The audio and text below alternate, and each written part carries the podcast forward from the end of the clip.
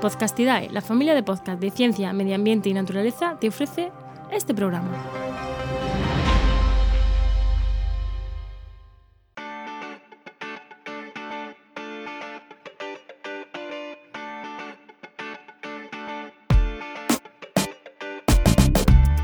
Esto es Vendrán lluvias suaves, el podcast sobre sostenibilidad y gestión empresarial de Paula Baldó. Hola, muy buenas, bienvenido, bienvenida otra vez a un programa más de Vendrán lluvias suaves. Hoy hablamos de greenwashing o lavado verde. Hoy te cuento, pues básicamente cuáles son los 7 más 3, así que un total de 10 pecados capitales que se dan en el greenwashing, para que te hagas un poquito la idea de cómo funciona y así puedas evitarlo cuando quieras hacer tú tu comunicación ambiental.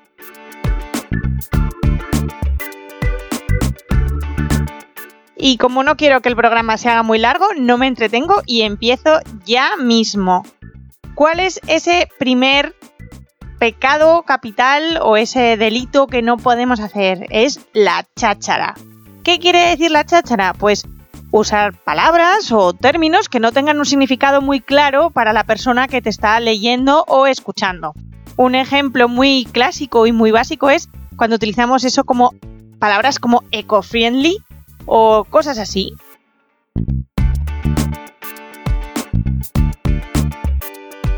Y el segundo pecado capital es cuando tenemos un, un, producto o un servicio que lo vendemos como verde cuando nuestra compañía o nuestra empresa no lo es.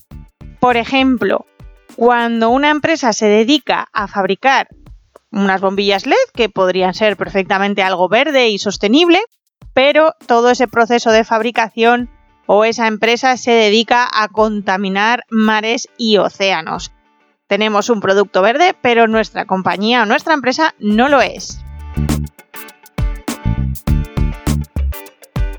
La tercera son las falsas sugerencias.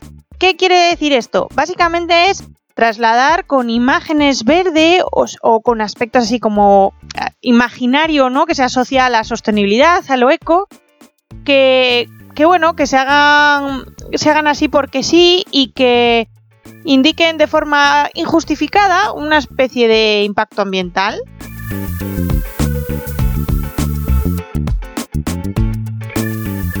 El cuarto es un clásico de todas las empresas que hacen esto, que es ser el mejor de la clase. ¿Qué quiere decir esto? Pues empezar a decir que nosotros somos mucho más verdes, mucho más sostenibles, más ecológicos que el resto de nuestra competencia. Aparte de que queda bastante feo, no suele ser cierto y puede ser que te metas en un lío del que mejor va a ser no meterse porque te puede costar muchísimo salir.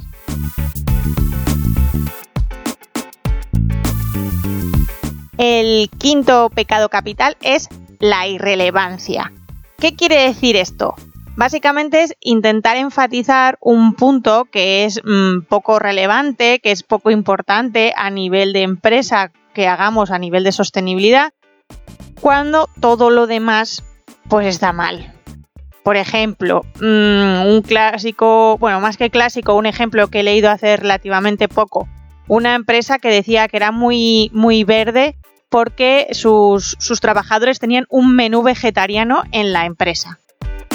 Pues como veis, no te puedes imaginar, no tiene gran importancia, no tiene mucha relevancia con respecto a lo que es la actividad general de la empresa.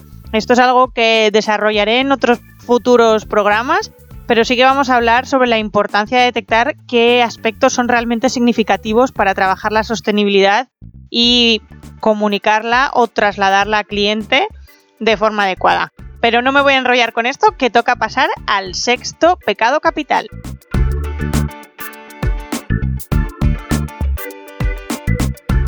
El sexto es básicamente no ser creíble. ¿Cómo no somos creíbles? Pues cuando intentamos reverdecer o adornar de sostenibilidad un producto que de por sí, mm, por ejemplo, tiene características de peligrosidad grave o problemas para la salud. Un caso bastante llamativo es una, marca de cigarrillos que se llama Natural American Spirit que mm, venden que reducen los residuos, que mm, son eh, tienen un tabaco amigable con la tierra, etcétera, etcétera, cuando en realidad pues estamos tratando con un producto, mm, bueno, que ya te puedes imaginar los problemas que tiene. Y el séptimo, el séptimo también es un clásico y hay muchas veces que se hace más por, no sé si decir error o desconocimiento, pero sí que puede ser porque a veces los que nos dedicamos a trasladar la información ambiental de las empresas mm, no sabemos hacerlo del todo bien. Me refiero a la jerga. ¿Y qué es eso de la jerga? Básicamente es utilizar una terminología, unas palabras, unas formas de contarlo que prácticamente solo un científico o alguien con conocimientos muy muy técnicos pueda entender o llegar a comprobar.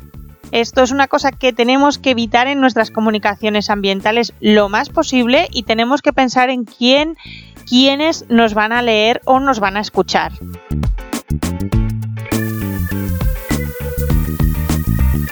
Y pasamos al octavo. El octavo pecado capital, ya te decía que eran 10, 7 más 3.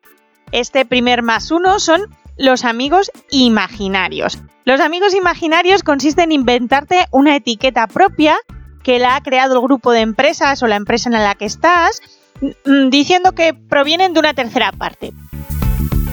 Un ejemplo muy, muy típico de esto es cuando se crean eh, sellos a nivel de sector para decir que son, por ejemplo, productos de limpieza eh, sostenibles o ecológicos. Ellos se, crean sus sellos, se crean las características de su sello y lo que hace es que ponen normalmente, en este tipo de casos, se suelen poner unos requisitos para obtener el sello que básicamente se basan en el cumplimiento ambiental legal puro y simple. Entonces, mm, lo que hace es confundir al consumidor y hacer creer a los demás que son sostenibles cuando en realidad no están haciendo ningún esfuerzo por ello.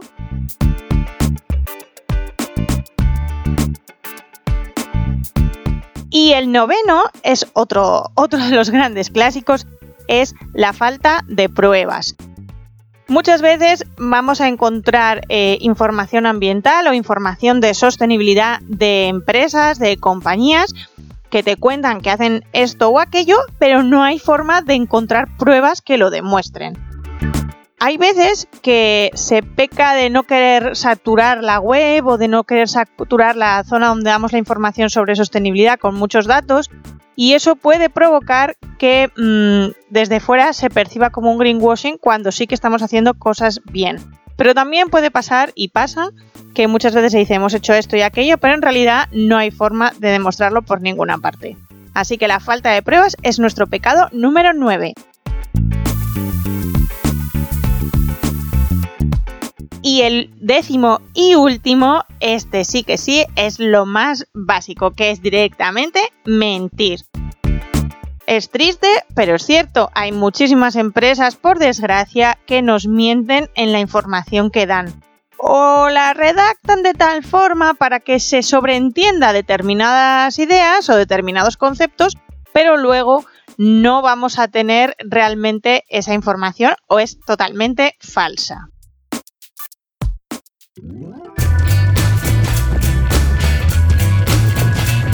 Y con este mini, mini capítulo terminamos ya.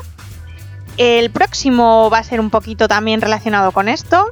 Espero que te haya gustado y mi recomendación, si estás preparando tu comunicación a nivel de sostenibilidad, trabájala, piénsatela y escucha el próximo programa porque creo que te puede interesar. Y te recuerdo que puedes seguirnos en la web de Podcastidae.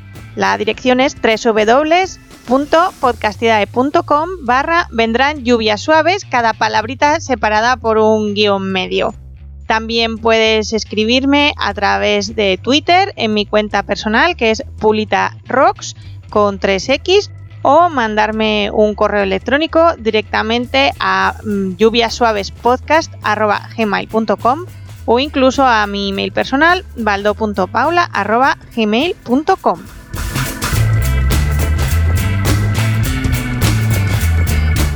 qué nos traerán las próximas lluvias suaves? Pues en el próximo programa vamos a trabajar y hablar básicamente de tres cosas. Lo primero, cómo hacemos nuestra comunicación ambiental, qué cuadro posibles ubicaciones vamos a tener o posiciones respecto a nuestra comunicación, si da valor, si no da valor, si es útil o no lo es. Después vamos a ver cómo perciben los demás esa comunicación ambiental, dónde están esos riesgos que cometemos a la hora de trabajar la comunicación y que puede hacer que otros interpreten lo que queremos decir como greenwashing y nos acusen de ello. Y por último, voy a darte unas pautas así sencillitas para que puedas trabajar tu comunicación ambiental y que te autoevalúes cuando quieras hacer esa comunicación de sostenibilidad y puedas hacerla correctamente.